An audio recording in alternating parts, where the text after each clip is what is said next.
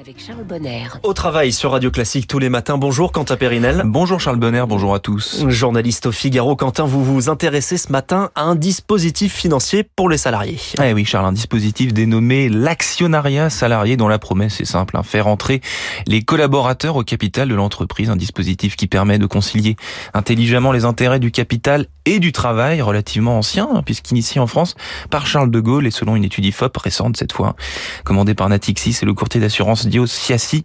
Ce système est de plus en plus populaire dans le monde de l'entreprise. L'actionnariat salarié est également bien perçu par les collaborateurs comme un levier d'engagement au service de la performance de l'entreprise. Ce n'est donc pas un hasard si ce modèle réputé dynamique est de plus en plus plébiscité ces dernières années. Mais quand vous dites euh, populaire, vous voulez dire que les salariés sont au fait de ce type de dispositif? Oui, absolument, Charles. Premier constat, l'actionnariat salarié est connu par plus des trois quarts des salariés des grandes entreprises, 77%.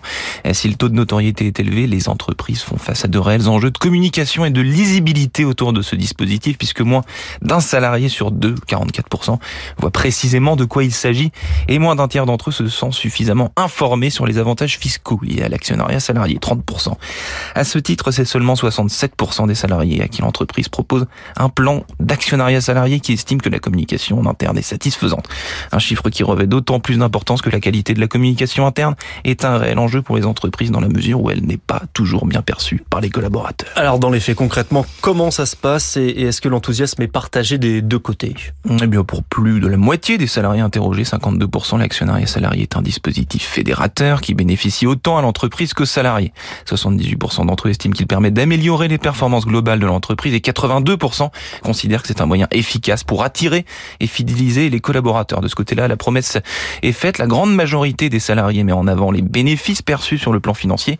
70% des interviewés reconnaissent ainsi qu'ils représentent un instrument de rémunération avantageux, pour 84% utile pour améliorer leur retraite future, pour 75% utile pour renforcer leur pouvoir d'achat. Au-delà de ces considérations financières, l'actionnariat salarié est également susceptible de renforcer l'engagement des salariés pour 73% des personnes interrogées. Il contribue au même titre que d'autres outils comme l'intéressement à un meilleur partage de la valeur. En bref, c'est gagnant-gagnant. Exactement, win-win, Charles Charles Bonner. Merci Quentin Périnel. Votre chronique ce matin à retrouver sur radioclassique.fr.